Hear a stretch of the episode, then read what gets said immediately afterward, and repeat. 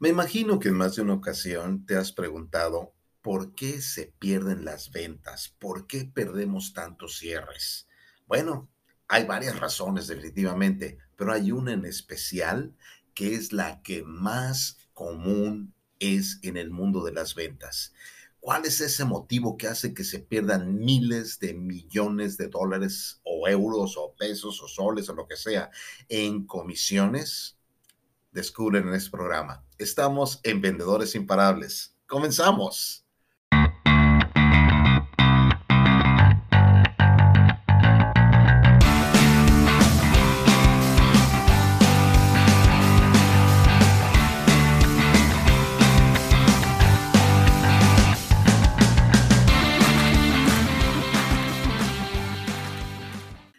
¿Cómo estás? Saludos, Oscar Márquez, conferencista internacional especializado en ayudarte a generar más dinero, más ventas y más cierres, pero principalmente sigo siendo un vendedor que cierra ventas. Eh, llevo ya veintitantos años, no te digo cuántos para no ventanearme, pero ya llevo un buen tiempo en el mundo de las ventas. Déjame decirte algo, nunca pensé durar tanto, honestamente. Me acuerdo el primer día que empecé en, el negocio de ventas y pensé que iba a ser una cosa temporal. Jamás me imaginé que mi vida, mi carrera y todo lo que yo eh, he hecho ha sido de las ventas. Así que si estás empezando, has tomado una decisión increíble.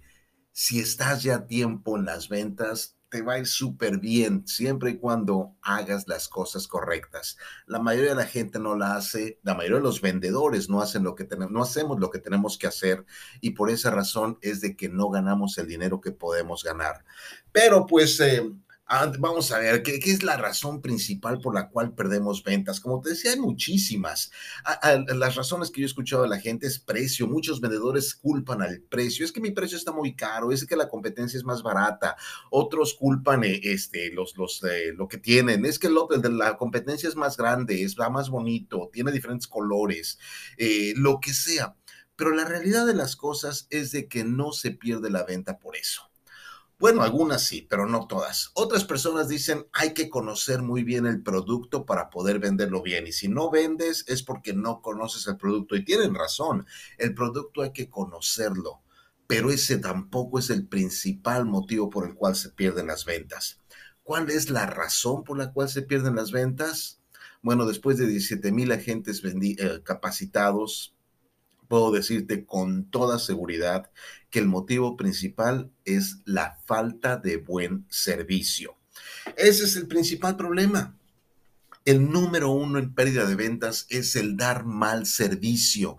Y aparentemente nosotros no sabemos que damos mal servicio o sabemos si no nos interesa, pero, pero eso es la razón por la cual la gente se cambia de gimnasio, se cambia de escuela, se cambia de compañía, porque los tratan mal o nos tratan mal a todos. Inclusive estoy seguro que alguna vez fuiste a algún restaurante, a algún lado donde no te atendieron como tú querías y jamás regresas. Inclusive le decimos a la gente, mira, pues la comida está buena, pero el lugar, el servicio es pésimo.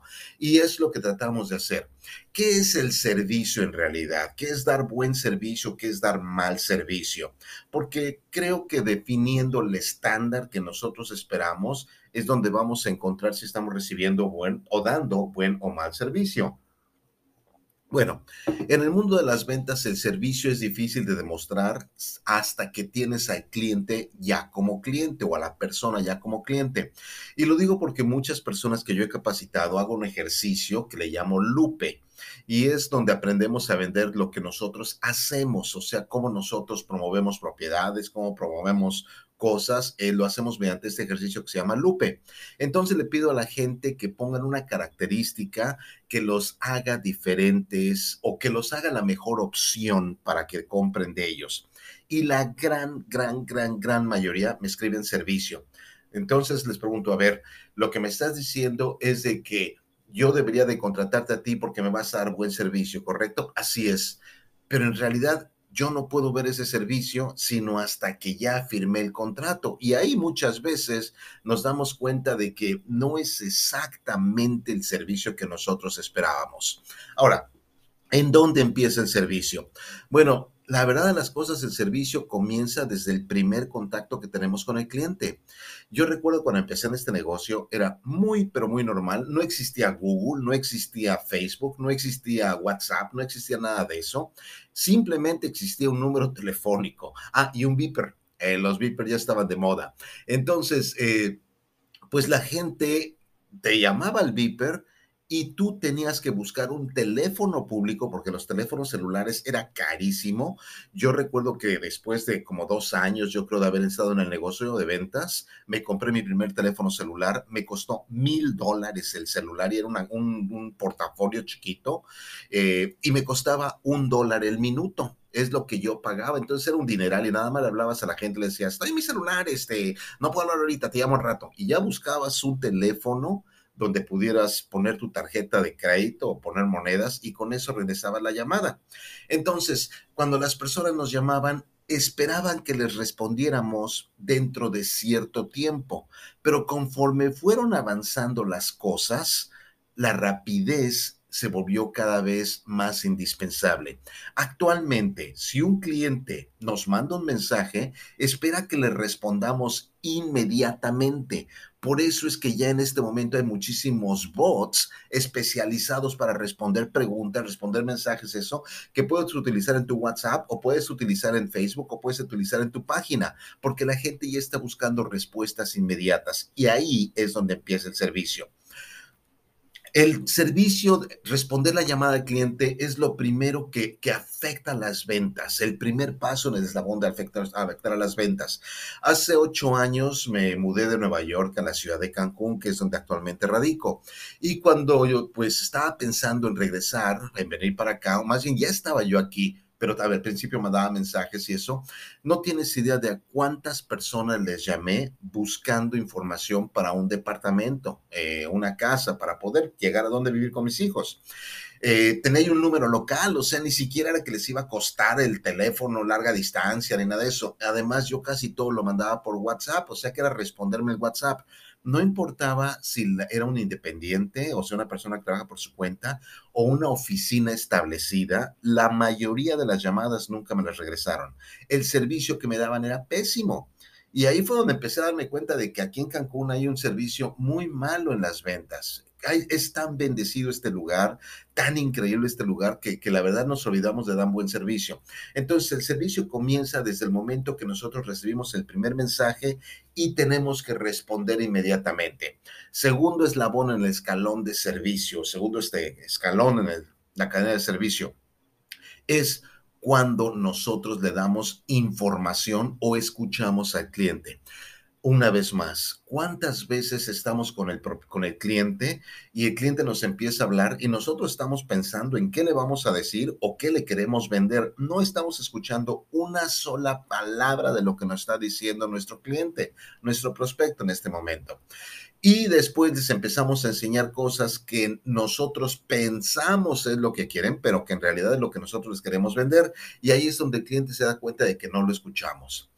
Tercer eslabón en la cadena de mal servicio es cuando nosotros no le estamos dando seguimiento a las necesidades eh, o a las situaciones del cliente.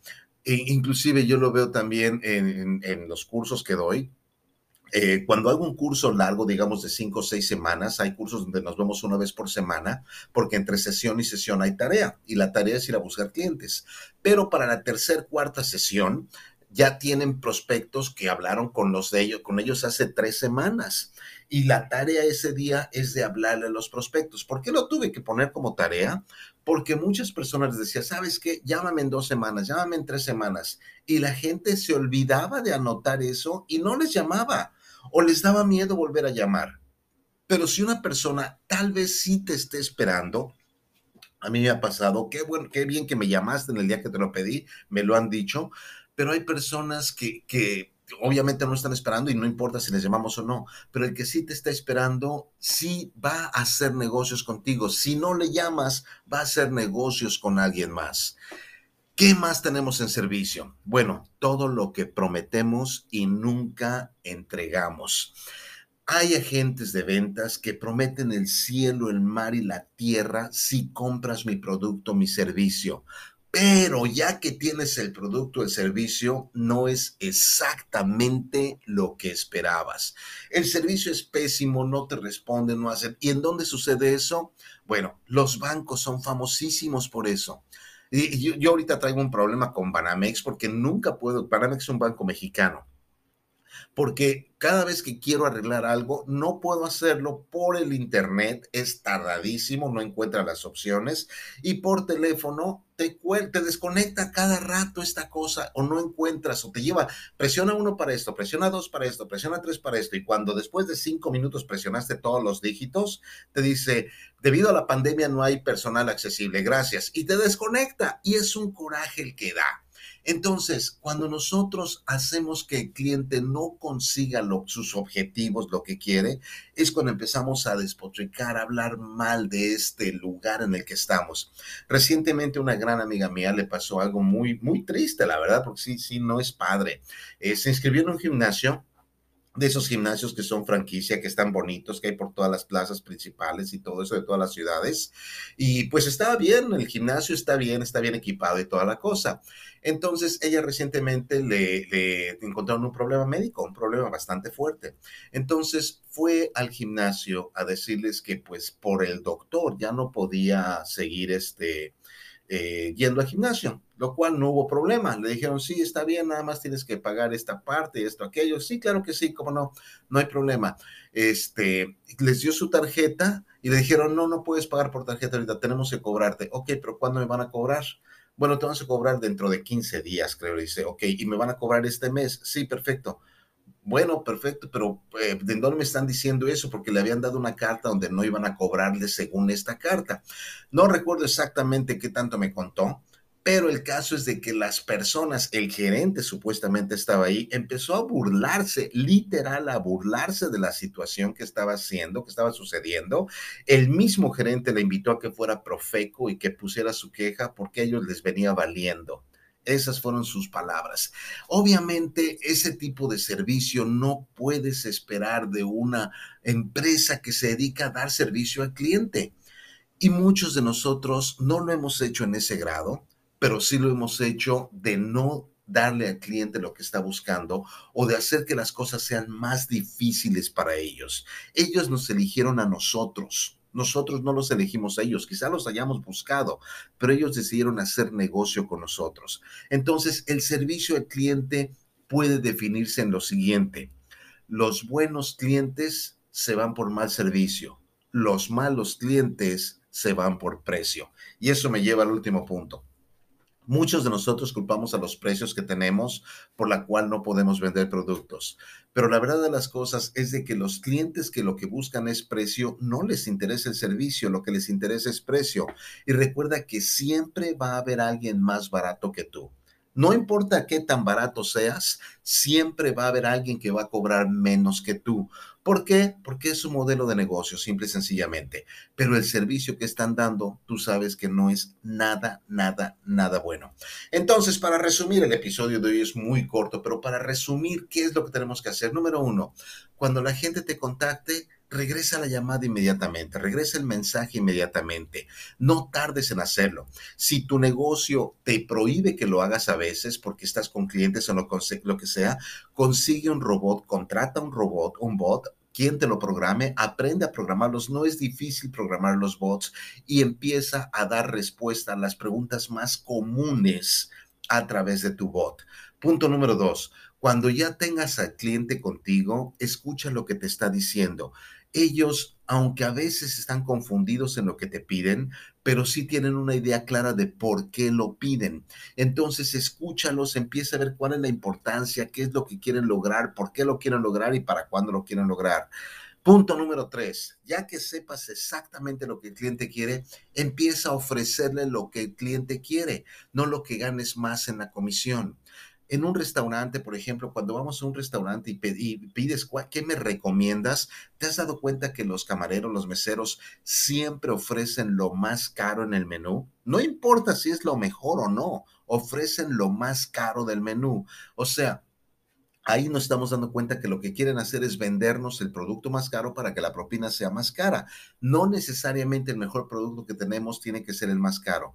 Entonces, cuando tú escuches las necesidades del cliente, lo que está buscando solucionar, recomienda lo que más se adapta a sus necesidades, lo que más les conviene a ellos, aunque no sea lo que más nos convenga a nosotros. ¿Por qué? Porque un cliente satisfecho te va a referir a muchísimas personas y quizá lo que perdiste en una comisión lo puedas alcanzar o recuperar en otras comisiones. Y con esto nada más quiero invitarte a que me acompañes todos los lunes, miércoles y viernes en, en eh, Clubhouse, en Spotify, Vendedores Imparables. Por cierto, vamos a empezar una serie buenísima que se llama Cómo atraer dinero empieza esta próxima semana, en el próximo episodio, así que no te la pierdas. Va a estar buenísima. Van a ser, yo creo que dos sesiones, porque vamos a darte unos tips increíbles. Los lunes me puedes encontrar a las 8 de la noche, hora, la hora de México, de la Ciudad de México, en Facebook a través de Vendedores Imparables, mi página Oscar Márquez Conferencista o Oscar Márquez Seminars, las dos te llevan al mismo lado, y pues en Instagram j.oscar.márquez.